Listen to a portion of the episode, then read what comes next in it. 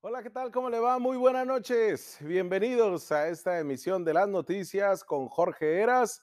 Cerramos esta semana con usted afianzado a la información, pero también afianzado a su cariño, a su forma de llevar con nosotros estos 120 minutos de análisis, de información periodística, de este verdadero periodismo de soluciones al cual hemos apostado de hace pues ya un año y medio que tenemos en esta aventura que inició así pero ya una realidad que se ha convertido para todos sus días y para el nuestro, por supuesto, las noticias con Jorge Así como todos los días, lo invito a que hagamos comunidad.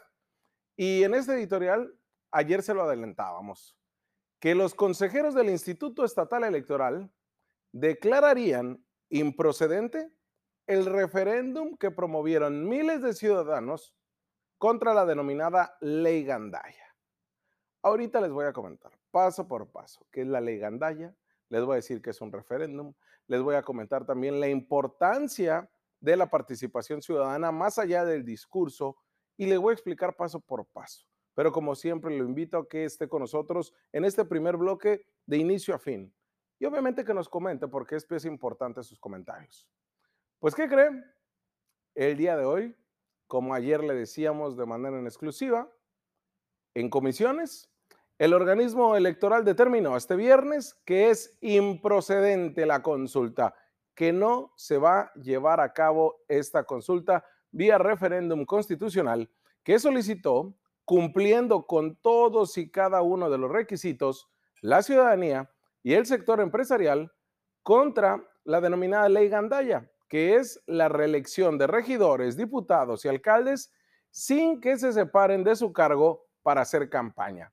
Es decir, que puedan buscar volver a ser o regidores o alcaldes o diputados haciendo campaña y al mismo tiempo siendo diputados.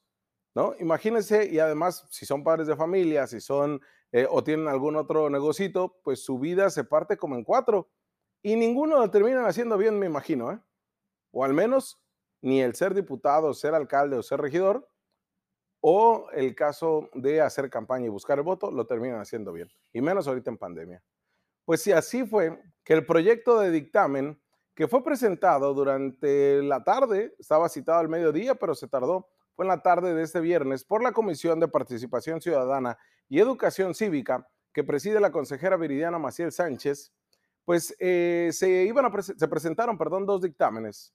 En el primero se declaró que sí es trascendente para la vida pública del Estado, pero en el segundo, que no es em, eh, procedente por cuestiones técnicas y jurídicas. Es decir, trasciende para la vida de nosotros por la importancia, y ahorita le voy a decir cuáles son las características de esto, pero es improcedente porque por temas jurídicos, realmente no se va a poder hacer. El Instituto Estatal Electoral, para llevar a esto, durante el mes de diciembre, solicitó a 13 instituciones académicas, entre ellas UABC, que fue desde la Facultad de Derecho Mexicali, Facultad de Derecho Tijuana, Facultad de Ciencias eh, Administrativas Ensenada, Facultad de, de, Economía y Relaciones Internacionales, Facultad de Ciencias Políticas y también COLEF, el CIDE, el Colegio de México, el Colmex, y el Instituto de eh, Ciencias Jurídicas de la Universidad Autónoma de México, del UNAM. Tres en total. El análisis será sobre la trascendencia de este ejercicio democrático solicitado del referéndum. ¿Pero qué cree? Solamente dos emitieron un estudio. Los demás, algunos excusaron y dijeron, ¿sabes qué? A mí no me corresponde, yo ahorita no tengo... Sé que es importante el referéndum, pero yo no tengo tiempo. Yo ahorita me quiero ir de vacaciones, quiero cerrar mi año pagando aguinaldos y ahorita no tengo tiempo para eso. Sí, así. De ese tamaño son las instituciones educativas que tenemos, ¿eh? entre ellas algunas facultades de la UABC que ni siquiera contestaron absolutamente nada. El COLEF, el CIDE, Colegio de México tampoco. Solamente dos. Dos de las tres emitieron un estudio. Lo que fue la Facultad de Derecho de la UABC de Tijuana, que dijo que aunque el criterio para determinar la trascendencia se encuentra ausente en los cuerpos normativos, es decir, en las leyes que tenemos actualmente, el resultado de este referéndum como primer acto como hecho histórico. Iba a ser un parteaguas para determinar un estándar con el cual iban a ser medidos los casos subsecuentes. Por ello consideró trascendente y procedente el referéndum.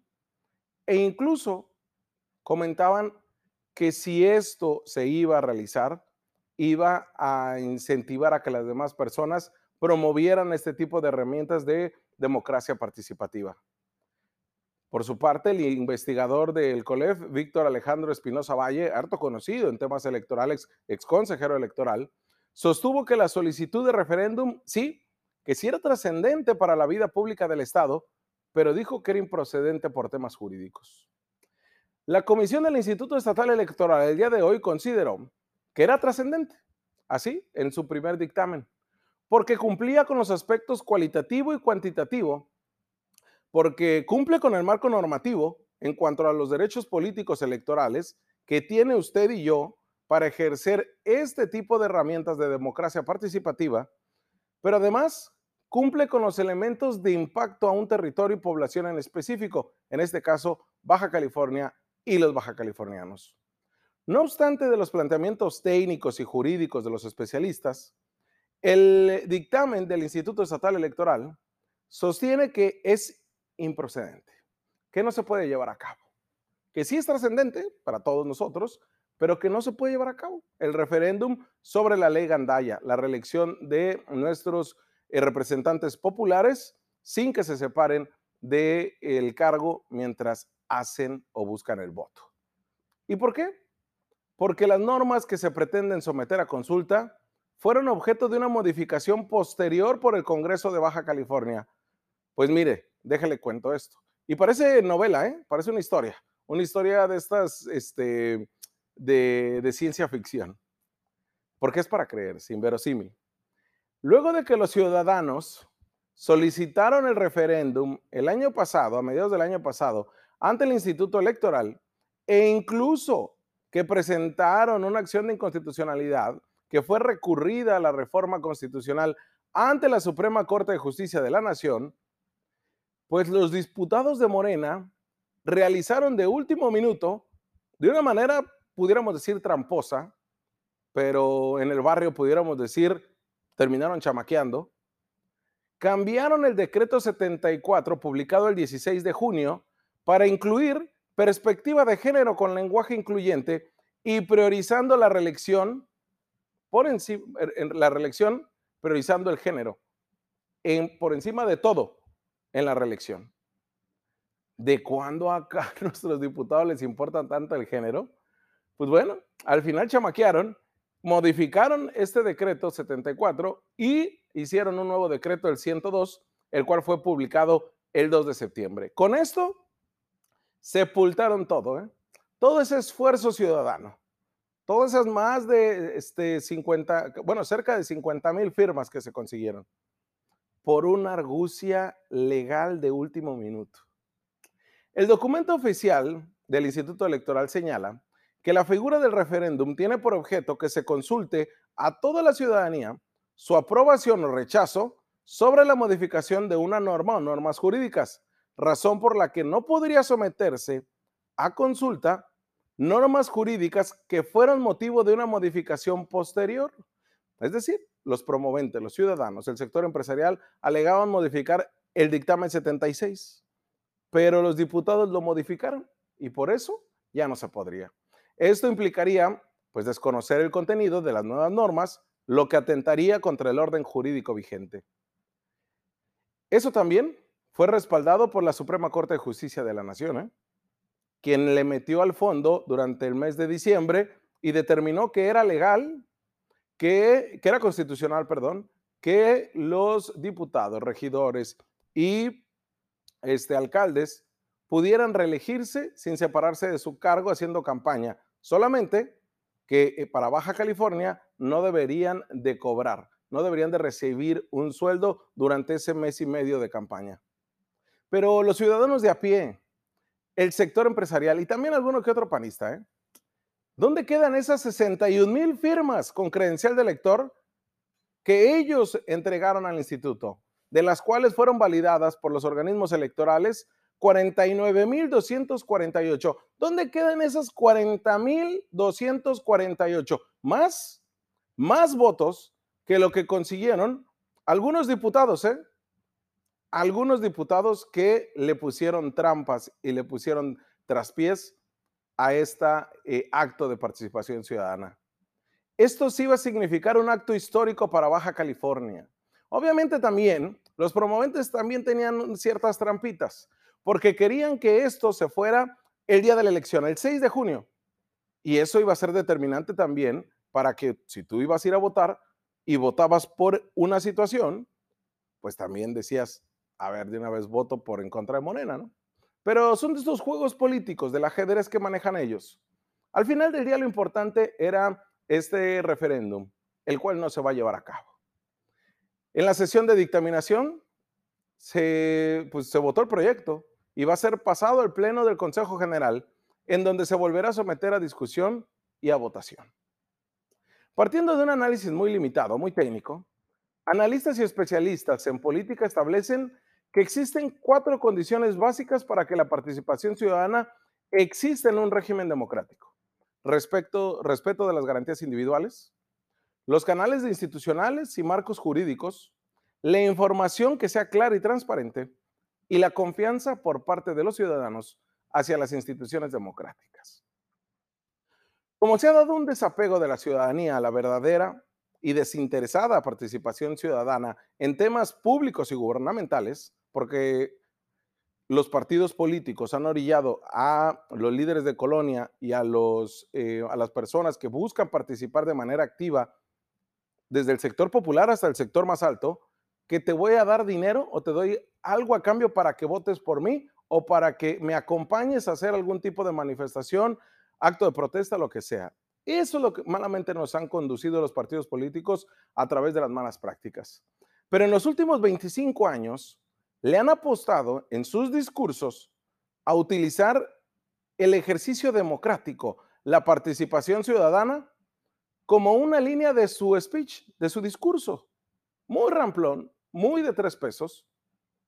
Y también lo han utilizado como un simple término que invocan nuestros políticos mexicanos con mayor frecuencia cada vez, pero sin sustancia, hueco. Partamos que nuestra ley de participación ciudadana de Baja California, la cual pues se la han movido como han querido, ya sea el PRI, PAN y ahora Morena, data del 2012, 2002 que ha sufrido varias modificaciones, pero que realmente es anacrónica. Vaya, que está totalmente desfasada como se ha venido consolidando la democracia y a los tiempos actuales. La democracia no es que voten por mí en Facebook la que se busca realmente, porque eso también es un ejercicio democrático, que usted participe con nosotros en Facebook. La que ocupamos también es pasar de esto a la calle, pero nos han cerrado los canales nos han buscado de cualquier manera bloquear a la verdadera y desinteresada ciudadanía. Por eso, estos canales de comunicación, el, Internet mismo, nuestras redes sociales, esta comunidad de las noticias con Jorge Heras ha sido ese escenario idóneo para que usted nos ha dicho lo que usted quiera, la verdadera democracia, como una forma de organización social, en la cual, sí, si bien es cierto, se atribuye la titularidad del poder al conjunto de la sociedad. Sin embargo, para que el pueblo ejerza verdaderamente este poder que dicen se le ha otorgado, pero nació con él. Es necesario que los ciudadanos tomen parte en cuestiones públicas que son del interés de todos, ya que la participación permite que las opiniones de cada uno de los integrantes de una nación, de una comunidad, sean escuchadas. Todas las voces deben de ser escuchadas. Es necesario así que exista una verdadera democratización de la vida pública. No, no, no en papel, sino en la realidad misma. La investigadora del UNAM, con esto cierro, Azucena Serrano, señaló que no importa que sea una democracia directa, representativa, deliberativa, participativa, cualquiera de estas necesita de la participación de la gente. En efecto, por ejemplo, en la primera, para tomar decisiones y llegar a acuerdos, en la segunda para formar los órganos de gobierno y elegir a nuestros representantes, en la democracia deliberativa, porque es la forma en que los ciudadanos se hacen escuchar en la toma de decisiones públicas, pero también para concurrir con el gobierno en la elaboración y evaluación de políticas públicas. Si no hay políticas públicas por parte de nuestros gobernantes, poco podemos hacer para dar un seguimiento de veras. Por lo tanto, sea el tipo de democracia que sea, necesitamos de la participación ciudadana para que el gobierno tenga razón de ser y se convierta verdaderamente en el gobierno del pueblo, no en un discurso. El día de hoy se le dio un golpe a esto. ¿Por qué? Porque a algunos les incomodó. Y el Congreso al final se fue por lo jurídico, que no necesariamente estos actos legales o legaloides terminan siendo una justicia social. Hoy no hubo justicia, ¿eh? pero bueno, ya el tiempo lo dirá y usted también, porque acá usted tiene la última palabra. Vamos a una pausa comercial y volvemos con más análisis.